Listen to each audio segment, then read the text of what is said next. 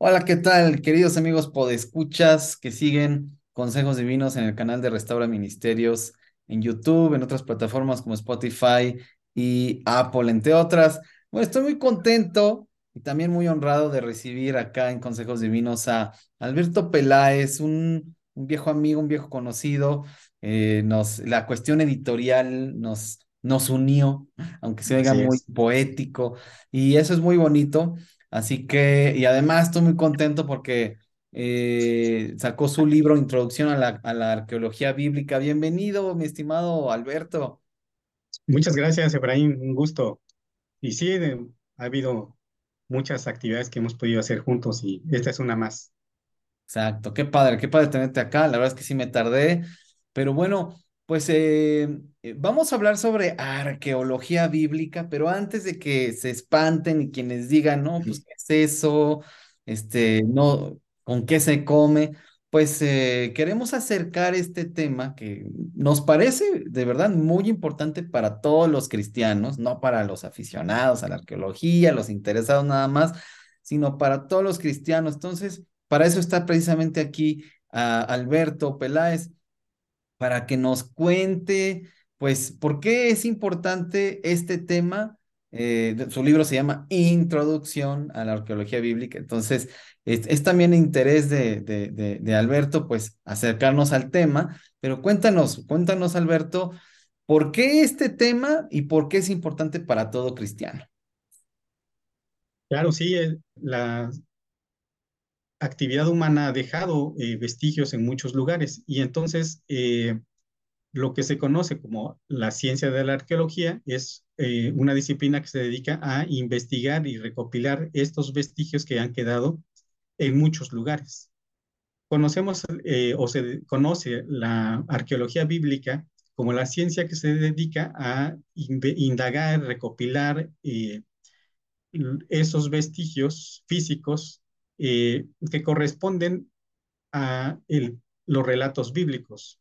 En el Antiguo Testamento eh, estamos hablando de zonas eh, como Egipto, como eh, Irak, como lo que hoy conocemos como Irán, Turquía y la Tierra Santa, la, Tierra de Israel.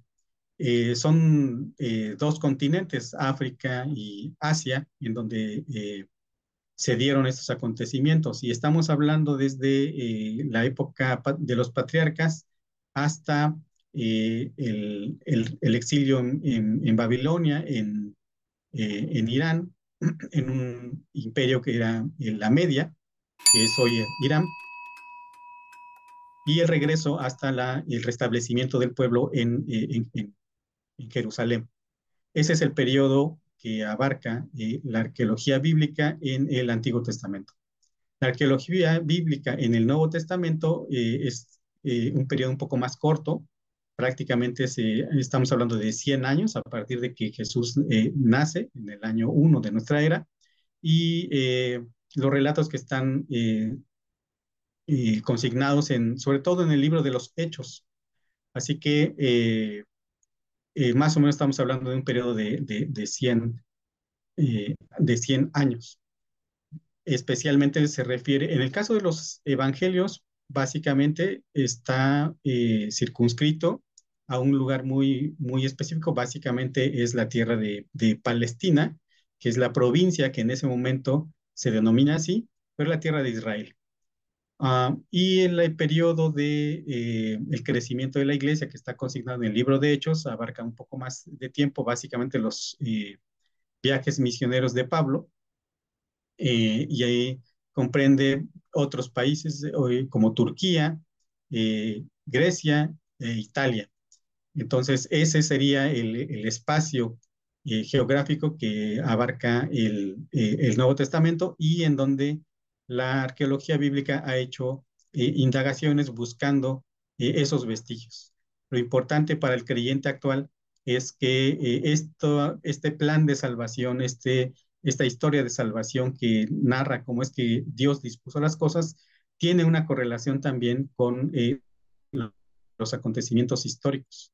Y más que un, un debate que parece darse en muchos lugares, En realidad lo que podemos ver es un punto de convergencia entre los hechos históricos que se están descubriendo en la arqueología bíblica y lo que tiene el plan de salvación eh, en, la narración de, los hechos de la Biblia. ¿Qué, ¿Qué, tan importante es para un cristiano que conozca estos eh, vestigios, ya sea del Antiguo Testamento, del Nuevo Testamento?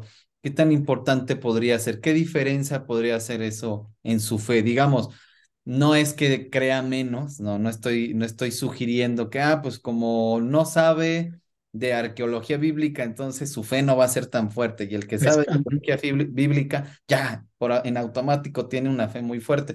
Bueno, podría ser, pero no, no necesariamente.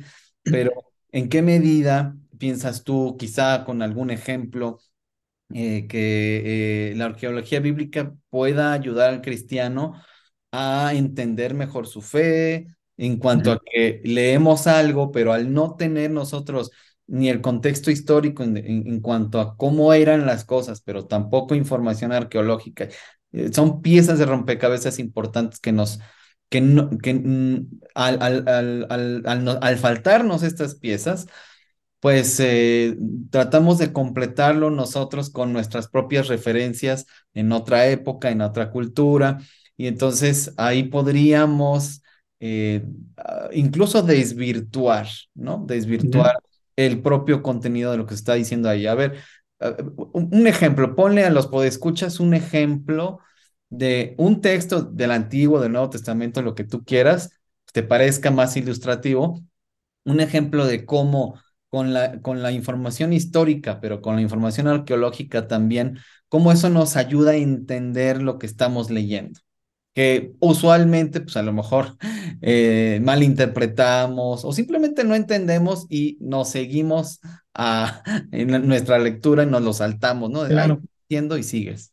A mí me gusta eh, un tema muy especial. Por ejemplo, de hecho, esos eh, eh, se trata en el libro de Introducción a la Arqueología.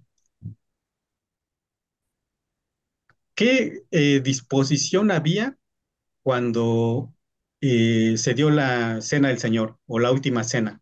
Mm. Nosotros estamos acostumbrados a ver, eh, a recordar, eh, estoy seguro, todo el mundo, esta, este cuadro maravilloso de Leonardo da Vinci, donde él está, Jesús está sentado y en una mesa, de hecho la expresión hasta suena un poco especial, Jesús sentado en la mesa, todos de frente, y nosotros vemos a su izquierda y su derecha más o menos seis y seis esto, eh, apóstoles, ¿no? Y en un, en un, momento en que, bueno, Da Vinci dice eso, ¿no? Que eh, estas, eh, esa escena es cuando Jesús les dice, voy a ser traicionado y todo el mundo hay una expectación en torno a la, a la mesa y se ven los, eh, eh, algunos discípulos están platicando, discutiendo entre ellos, ¿no? ¿Qué es lo que, lo que está pasando? En realidad, eh, la escena que podemos identificar a partir de los vestigios arqueológicos en, eh, en esa época es algo completamente distinto. Uh, en ese momento, eh, principios de, eh, eh del siglo I, en en esta parte de, de el, del Mediterráneo, la forma como las personas eh, se iban a la mesa era, eran, para empezar, no eran mesas, eran eh, unos, eh, eh, unas cosas un poco más bajas. la gente no se, sentaba en sillas para comer, se recostaba um, sobre su hombro, su brazo, en general el brazo derecho. Quizá en, en, en, las fiestas en las que vamos, cuando se ponen, o en los eventos, ¿no? Donde se ponen las mesas en esa forma de U, el lugar privilegiado que se pone es en, el, el, en la barra central y eh, eh, en las barras paralelas están los demás, ¿no? Así es normalmente como se, en Occidente se, se ponen así las mesas.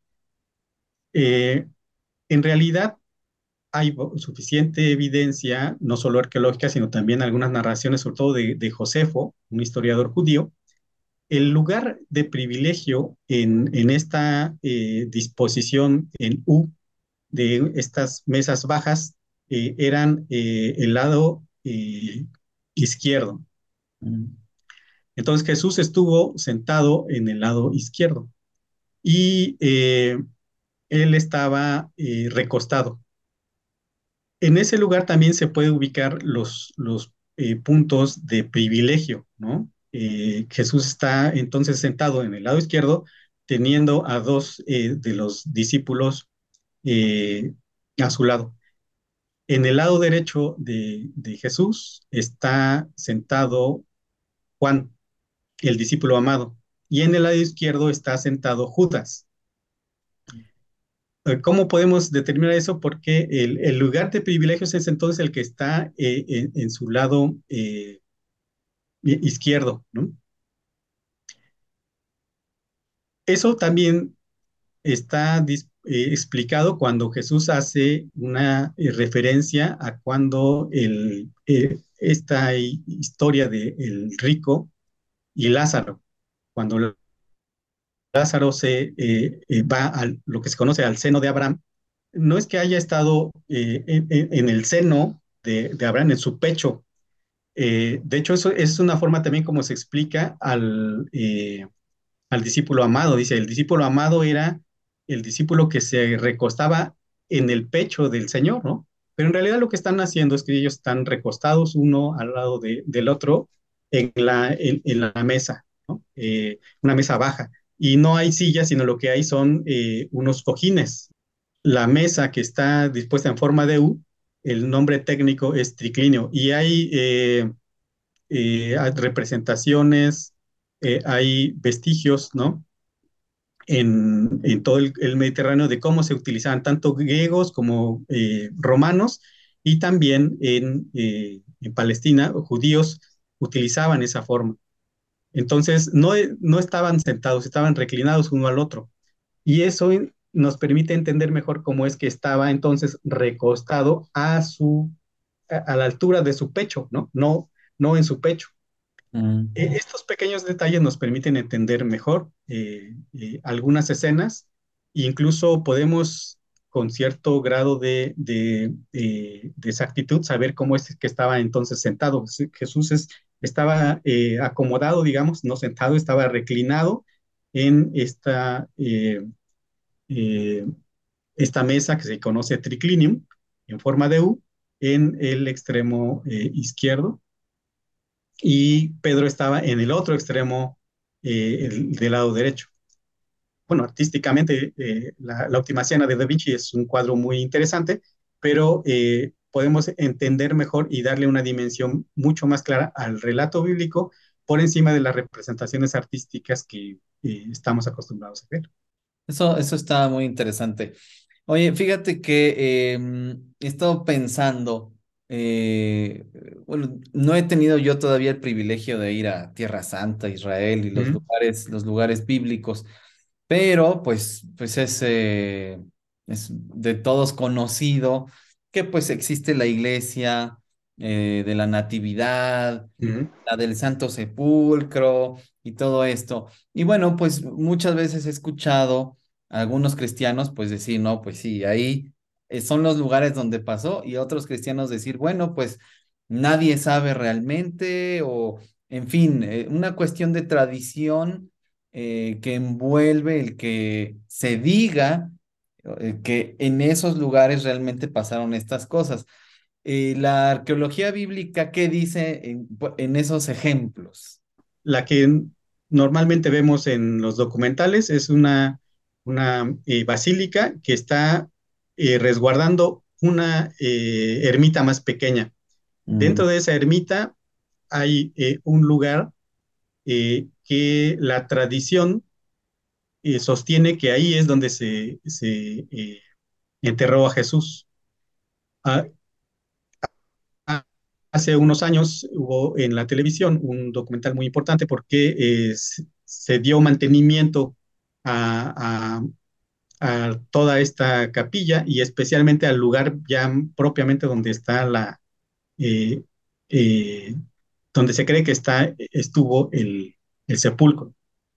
Se removieron algunas piezas de todo esto y se encontró que hay eh, evidencia de, las zonas más antiguas ¿no? de, la ciudad de Jerusalén. Pero no se sabe con exactitud, arqueológicamente no se puede determinar que ese sea el sepulcro donde se dejó el cuerpo de Jesús. Lo que es, arqueológicamente se puede eh, afirmar es que es un lugar donde la tradición dice que se eh, puso eh, el cuerpo.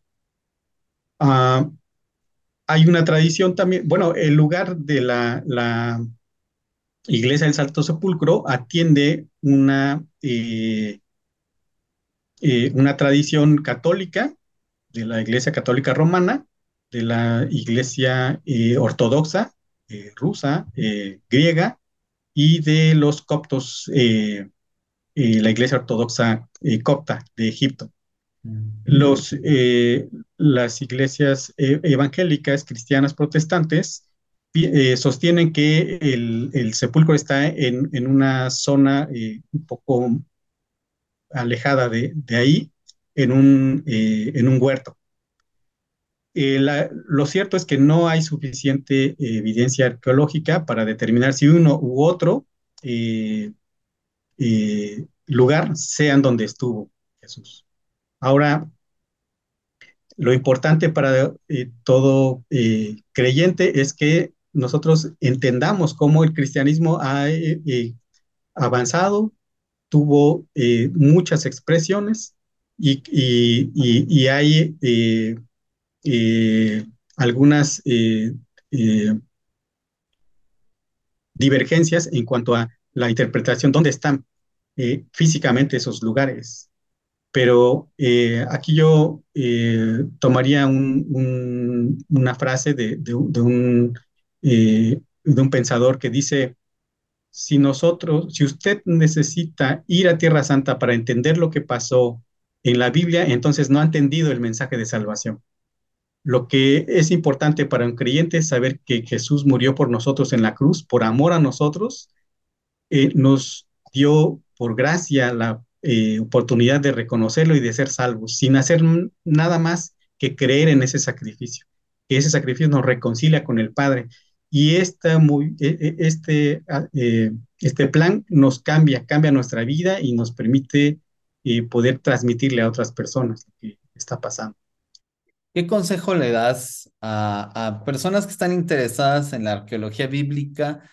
Eh, yo, yo pienso así desde mi ignorancia, he, podido ver que hay gente interesada en este tema, pero quizá con alguna motivación de superstición, ¿no? Una motivación supersticiosa como, como un interés, em, pues no sé, no, no, no podría decir yo qué tan legítimo, pero pero quizá tú has podido también eh, ver como diferentes motivaciones. Es, es, un ejemplo, ¿no? No, no digo que todos los que están interesados, eh, eh, por, supuesto no estoy diciendo eso, que todos los que están interesados en, en la arqueología bíblica tengan esta motivación. Sí he conocido a, personas, sobre todo que suben algún contenido, pues a YouTube, etcétera, que tú puedes ver que hay eh, motivaciones muy, muy supersticiosas y, y conspiranoicas y que relacionan la arqueología bíblica con, con una serie de, de, teorías y de situaciones que pues llaman la atención. Eh, y que llaman mucho la atención para gente que está buscando cosas llamativas y hay otras personas que eh, que tienen otras motivaciones más, más científicas, más de divulgación, como estoy seguro que es tu caso. Eh, cuéntanos, ¿qué énfasis has podido ver en ese sentido en cuanto a la arqueología bíblica? Claro, hay una eh, perspectiva. La propia arqueología tiene una, eh, un desarrollo muy especial y una discusión interna también. Eh, hay una eh, postura que se llama minimalista, que dice, dentro de la arqueología bíblica, que dice, la Biblia no es del todo confiable, por lo tanto, para el estudio de las excavaciones, debemos consultar la Biblia lo menos posible. E, en el otro extremo está la postura maximalista, que dice, como es confiable eh, todo el texto, ah, debemos de estarlo eh, revisando constantemente para eh, eh, cualquier excavación que se vaya a hacer.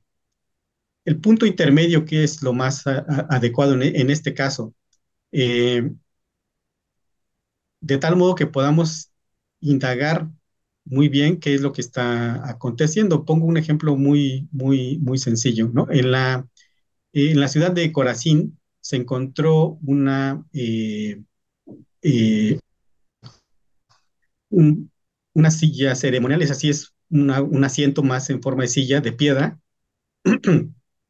que es el, el lugar donde eh, eh, es de piedra porque se espera que esté vacía siempre, y esa piedra es la silla de Moisés. Nosotros lo, en español se conoce como cátedra. Cátedra se refiere más bien a, a una silla. Ah, cuando Jesús les dice a los fariseos, ustedes quieren eh, ocupar la cátedra de Moisés, eh, no es que a veces entendemos cátedra también como la, la, eh, lección o, o- la clase que ustedes quieren dar, es como la enseñanza de Moisés, ¿no? Jesús está cuestionando a los fariseos y le está diciendo, no traten de ustedes de ocupar el lugar que, que Moisés debiera ocupar en la enseñanza dentro de la sinagoga. Ah, entonces, algunos eh, elementos arqueológicos nos permiten entender que es que mejor los dichos de lo que está pasando ahí. Y esto también, eh, eh, este simple ejemplo de qué, es la, es la cátedra de Moisés, nos permite dilucidar bien qué es lo que está diciendo Jesús. En algunas ocasiones nosotros tratamos, pues nuestro entusiasmo por conocer la Biblia y por eh, poderla explicar, cometemos algunos eh, errores metodológicos. Eh, pensamos que como están las cosas o lo que nosotros encontramos en Internet, nos va a ayudar a reforzar nuestro argumento eh, para, para nosotros entender mejor nuestra experiencia de fe o para apoyar nuestra experiencia de evangelización. Y entonces a veces eh, se toman en cuenta algunos, eh, algunas cosas que no son del todo eh, ciertas. Tenemos que hacer un llamado a, a los creyentes a reflexionar y a investigar también las, las noticias falsas, las fake news. Muchas ocasiones también, lamentablemente, pueden traer cosas que no son ciertas, mentiras flagrantes, y entonces eso puede eh, eh, poner en, en, entredicho la forma como, nosotros estamos creyendo o la forma como nosotros estamos tratando de eh, evangelizar. Entonces ahí sí es importante tener cuidado en todo esto. Uh, alguien en algún momento decía que no solamente hay que tener mucho cuidado en, en los argumentos y, en las noticias que nosotros encontramos en Internet, porque entonces también debemos eh, tener precaución en lo que nosotros hemos creído, de tal forma que eh, se piensa que, eh, por ejemplo, que, hay fósiles de gigantes, y solo porque en la Biblia, en el, pasaje en Génesis se habla de gigantes, yo voy a creer todos las, los elementos que, que, están ahí. Y muchas veces, con toda seguridad, puedo decir que eh, estas noticias que hay eh, no son ciertas, ¿no? No, no hay fósiles. Ah, entonces, quien está eh, cayendo en, e en este engaño, no solamente está haciendo mala ciencia, mala ciencia de arqueología, mala ciencia de, de biología, sino también mala teología. Ese es el, el, cuidado que debemos tener y por eso fue la, la, eh, la razón por la que decidí preparar algo que sea eso, una introducción que nos ayude a, entender cómo está eh, esta disciplina, cómo entenderla y sobre todo cómo nos puede ayudar a eh, expresar mejor nuestra creencia cuando estemos evangelizando. Oye, este, buenísimo ese ejemplo que pusiste de en, en YouTube hay muchísimos eh, materiales, ¿no? Entre comillas, eh, que están hablando de hallazgos de estos eh, esqueletos eh, gigan- de, personas gigantes en esta zona, en esta zona geográfica que tú ya describías en el principio del video. Este, he visto videos, he encontrado más bien videos que hablan de una supuesta localización de la, eh, del arca del pacto y a- alguien por ahí dice que con mucha, que es muy probable que esté a- abajo de donde, de- ahí en el Gólgota, abajo de donde está Ah, las cruces. Hay, hay por ahí varios mitos muy relacionados con la arqueología bíblica. ¿Cuáles son? Bueno, yo he visto eh, como anunciados o, o por ahí que, que, que salen eh, sugeridos algunos de estos videos. Y bueno, eh, ahorita que tú dijiste, ah, claro, ¿y tú has, has visto algo de esto por ahí? Sí, el que tú mencionas de la, eh, del Arca de la Alianza es un eh, Ron Wyatt, es un supuesto arqueólogo ya fallecido. Y debo señalar aquí que en su propia página, y eso lo pongo en, el libro también, eh, ellos reconocen que eh, no hay suficiente evidencia, incluso en los registros que eh, este autor tiene, dejó en sus registros, no hay esta organización dice que no hay suficiente información como para continuar eh, afirmando lo que este autor puso. Que había encontrado la, el arca. Entonces, eh, como estas muchas cosas, este autor también dijo que había encontrado este, eh, evidencia de los carros de Faraón. En el, en el, en el mar. Y de eso se habla mucho y lo cierto es que no, no, no hay. Aquí hay que ser muy honestos también. La ruta que se describe en el libro de Éxodo eh, no da suficientes elementos para ver dónde fue. Tanto arqueólogos, historiadores como bi- biblistas, teólogos, tratan de ubicar eh, varias rutas y lo importante, yo decía, en el plan de salvación, en la historia de salvación, es que Dios dispuso que el pueblo iba a ser eh, liberado de Egipto como nosotros. Entonces, eh, lo importante es que eh, conozcamos esta diferencia entre la, historia de salvación y la historia eh, universal. Entonces, hay otros elementos también que, buscan, por ejemplo, en esto que yo te decía, cuando hablamos de eh, mala ciencia y mala teología. Hay quien dice que eh, la tierra tiene que ser plana porque cuando venga Jesús, como dice la Biblia, que todo ojo lo va a ver, solo en una tierra plana eh, va a haber suficiente eh, equidistancia, ¿no? Para que lo puedan ver. Y queriéndole ayudar a Dios, lo reducen, ¿no? Si, si, Dios es omnipotente, cuando llegue lo va a ver todo el mundo. Pero hay que tener mucho cuidado, hay que ser muy, muy respetuosos. También hay personas que lo creen realmente y hay que invitarles a que eh, haya una reflexión y un, un, una postura crítica de todas estas eh, situaciones. Y en, un llamado al diálogo, a la, al convencimiento y a dejar posturas también no radicales, sí entender también que hay un, diálogo, que hay una comprensión y que eh, en ocasiones eh, tomar a pies juntillas eh, propuestas como estas, pues más bien está dejando muy mal parados a quienes eh, los utilizan. ¿no? Okay, es muy, muy importante lo que estás diciendo.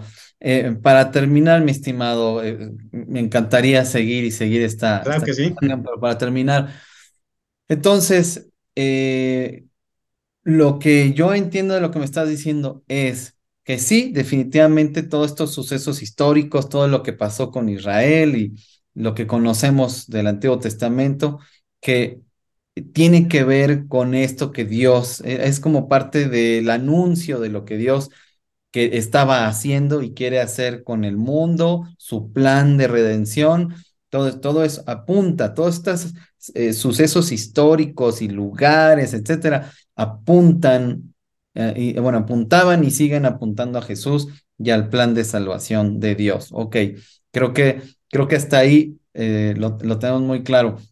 Ahora, yo quisiera como preguntarte, bueno, ¿cómo podríamos orientar a nuestros amigos que nos escuchan en cuanto a eh, cómo identificar una arqueología bíblica, vamos a decirle así, que está eh, más ocupada por la cuestión del morbo, por la cuestión de las teorías, eh, por otro, otro tipo de motivaciones y una arqueología, ¿cómo distinguir eso de una arqueología bíblica seria que no, no, por lo que entiendo, no está ocupada en comprobar lo que la Biblia dice, este, no es como ese el, el objetivo, sino, sino otro. Entonces, a ver, así, brevemente, ¿cómo podrías decirle a los, eh, ¿qué les podrías decir a los podescuchas para que no crean a todo lo que, lo que, lo que escuchan, pero que se enfoquen en lo importante? ¿Qué sería eso? En el caso de la arqueología bíblica seria, los resultados que de, tengan una eh, publicación en las revistas, en los eh, editoriales, en los medios eh, académicos, son los más confiables. Cuando vemos que sale un documental en el History Channel y dicen la tumba perdida de Jesús está aquí, hay que tener duda de lo que están ellos diciendo. Cuando tratan de incidir en, para bien o para mal en el plan de salvación, hay que dudar de eso. Eh, si alguien encontramos que dicen, oigan, es que encontré evidencia que dice que Jesús es el Hijo de Dios y aquí lo tengo en una, eh, hay que ver qué, teología está tratando de, sustentar con su afirmación. Cuando encontremos que alguien dice, es que Jesús nunca existió y él estuvo en Cachemira, eh, también cuando haya cosas que estén exacerbando para bien o para mal la figura de Jesús, es donde tenemos que tener eh, cuidado. Alguien, un descubrimiento arqueológico está preocupado por determinar que en un momento en la historia que eh, eh, en un sitio bíblico del Antiguo del Nuevo Testamento ocurrió tal cosa, pero no está tratando de incidir en la percepción de, de, de Jesús como figura de salvación. O sea, básicamente podría tener una agenda muy, es pues, muy clara, pero que a, veces no es tan evidente, ¿no? Y eso es lo que habría que investigar, hacer un poquito de investigación por, la, por cuenta propia, pues en internet, las fuentes, etcétera, como para identificar, ah, mira, esta es la agenda que tiene esta persona o este grupo o algo así, ¿no? Esa sería la idea. Exactamente.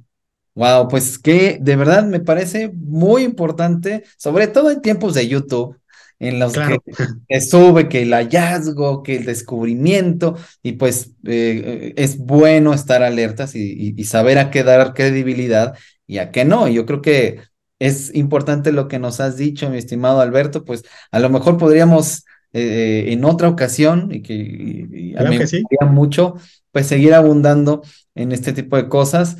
Eh, sobre todo por si por ahí sale algún hallazgo, este, o a lo mejor quieres hablar específicamente de algo que pues que podría ser polémico, que podría ser eh, necesario de aclarar, de explicar a los podescuchas, estaría padrísimo que pudiéramos tener esa oportunidad, ¿no? ¿Cómo ves? Por supuesto, por supuesto. Y eh, bueno, gracias por la invitación. Esperar que las reacciones y quizá los podescuchas puedan sugerir y en base en eso podríamos y avanzar.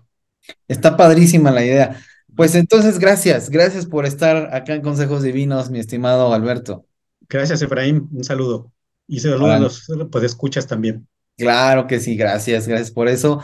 Y bueno, queridos amigos, pues escuchas el tiempo como siempre se va como agua, sobre todo con un tema pues, interesante como este.